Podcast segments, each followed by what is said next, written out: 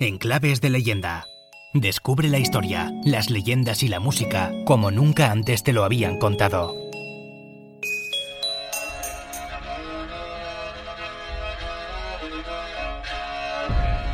Los territorios indómitos y salvajes aún se pueden sentir en diversos enclaves de la España legendaria. Normalmente esos lugares indomables se hallan en aquellos puntos donde la tierra conecta con el cielo, donde las montañas en muchas ocasiones penetran dentro de las nubes que no pueden hacer nada contra la osadía de grandes montes y cordilleras. Y todo esto bien lo saben las cadenas montañosas del norte de la península, donde quienes se atreven a alcanzar sus cumbres pueden notar qué se siente al andar por encima de las nubes. Como digo, todo esto se en muchas montañas con una determinada altitud y quien haya estado, no sé, por ejemplo, en los picos de Europa, en el Gorbella o en los Pirineos, sabe de lo que hablo. Esas barbas blanquecinas, pegadas, fundidas, haciéndose una en las cumbres montañosas. Pues si esto impacta a día de hoy, imagínense en siglos anteriores. Intenten ponerse en el sitio de los antiguos pobladores de las laderas o de los valles cercanos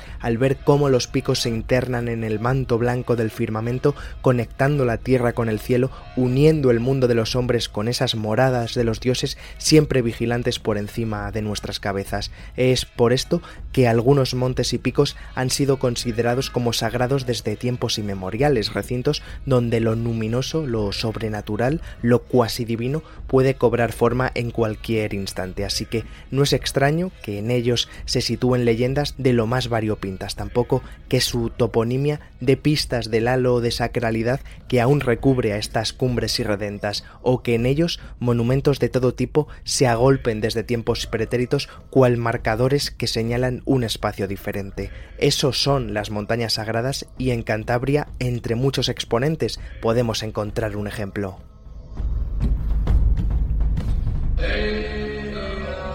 Entre las agrestes tierras del corazón de Cantabria, entre los valles del Besaya, del Pas y gobernando sobre todo el valle de Iguña, se abre paso una enorme mole de casi 1300 metros de altitud que es observable desde cualquier punto de esta zona y lo mismo ocurre desde su cumbre, donde se pueden contemplar desde pueblos enteros hasta casas montañesas, desde prados con diminutas figuras en forma de animales hasta frondosos bosques atlánticos en los que cualquiera podría perderse. Eso sin olvidarnos del embalse de Alsa a los pies de esta montaña y de los demás montes que conforman la Sierra del Escudo, un escudo natural, valga la redundancia, que custodia las tierras de Cantabria de las demás lindes de España, pues en ese ambiente mágico se levanta el pico jano, exuberante ante los ojos de los mortales. Todo amante del montañismo aspira algún día poder ascender a su cumbre. Algo parecido ocurre con quienes llevan el ciclismo en vena, que sueñan con cumplir con una gesta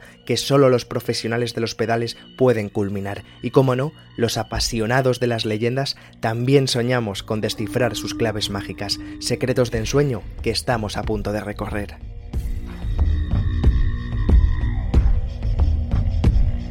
Y es que existe una leyenda muy arraigada entre los que habitan las laderas del Pico Jano que hace mucho tiempo, en aquel tiempo donde los cántabros resistían como podían los envites armados de las águilas de Roma, por estos lares una mujer regia y valerosa se hacía valer contra el enemigo, nunca mejor dicho. Unos dicen que verla montada en su caballo con sus tatuajes al estilo de aquellas tribus indómitas ya imponían entre quienes la contemplaban otros que todos los lugareños sabían quién era solo con ver en la lejanía sus largos cabellos mientras iba a lomos de su corcel. Era tan hermosa esta guerrera cántabra que los irreductibles habitantes de estas montañas no solo no temían por su vida cuando llegaban los romanos, sino que se lanzaban contra ellos sin piedad, emboscadas en las que, cómo no, también participaba la legendaria mujer, y cuando acababan esos combates y cesaban las hostilidades, con gran nobleza cuentan que la guerrera cántabra ascendía a lo alto del pico Jano donde se encontraba su morada. Allí, como no, encontraba su descanso y de lo alto de la montaña bajaba cuando los habitantes de aquellas tierras montañesas necesitaban su ayuda. Para algunos era una guerrera tocada por los dioses de los cántabros, para otros directamente era una divinidad en forma de mujer que no dudaba en apoyar a los suyos. Sin embargo, el poderío de la guerrera cántabra del pico Jano iba poco a poco disminuyendo en cada batalla. A arrojo y valentía nadie le ganaba, eso estaba claro, pero a medida que se producían esos choques contra los enemigos, superiores en fuerza evidentemente, las bajas de los irreductibles cántabros iban aumentando paulatinamente, así hasta que pocos hombres quedaban para la resistencia contra el conquistador, y cuando ya no quedaba nadie más en ella, en un alarde de heroísmo, la valquiria cántabra, esa amazona del Picojano, ascendió por última vez a su morada montañesa y una vez en lo alto, antes de caer en manos de sus rivales, cogió una mezcla misteriosa de plantas venenosas que abundarían por aquellos montes, ingirió dicho brebaje y después se lanzó a un fuego sagrado. Sus cenizas, quién sabe si siguen revoloteando sobre el Picojano.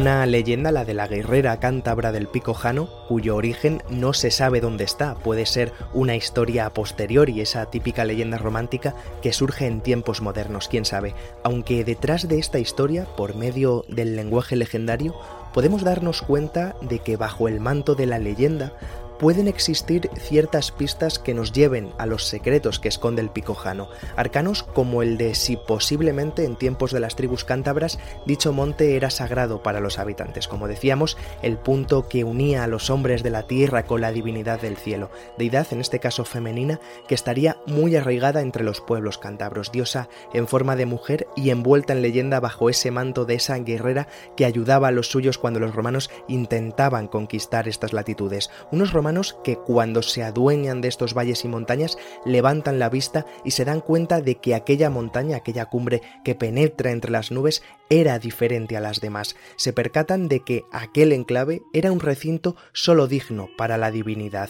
y por tanto, según cuentan los lugareños, en el pico jano, como si supieran o atisbaran de algún modo ese respeto que imponía este monte entre sus antecesores, levantaron allí un templo en honor a Venus, la diosa femenina del panteón romano, cómo no. Así, de esta forma, quedaría entrelazada la historia de la guerrera cántabra y una diosa Venus con su lugar donde ser adorada. Y luego vendrá la leyenda de que Pico Jano viene de Anjana, ese personaje femenino tan arraigado dentro del entramado mítico de Cantabria que sigue haciendo las delicias de quienes nunca han parado de soñar. Sin embargo, en cualquier caso, ese templo de Venus, al igual que la indomable guerrera o la mágica Anjana, de momento pertenecen al mundo onírico donde todo es posible. Quizá algún día puedan salir a la luz bajo ese lenguaje de la leyenda que oculta auténticas realidades, porque además el pico jano, como su propio nombre indica, tiene un halo mágico intachable.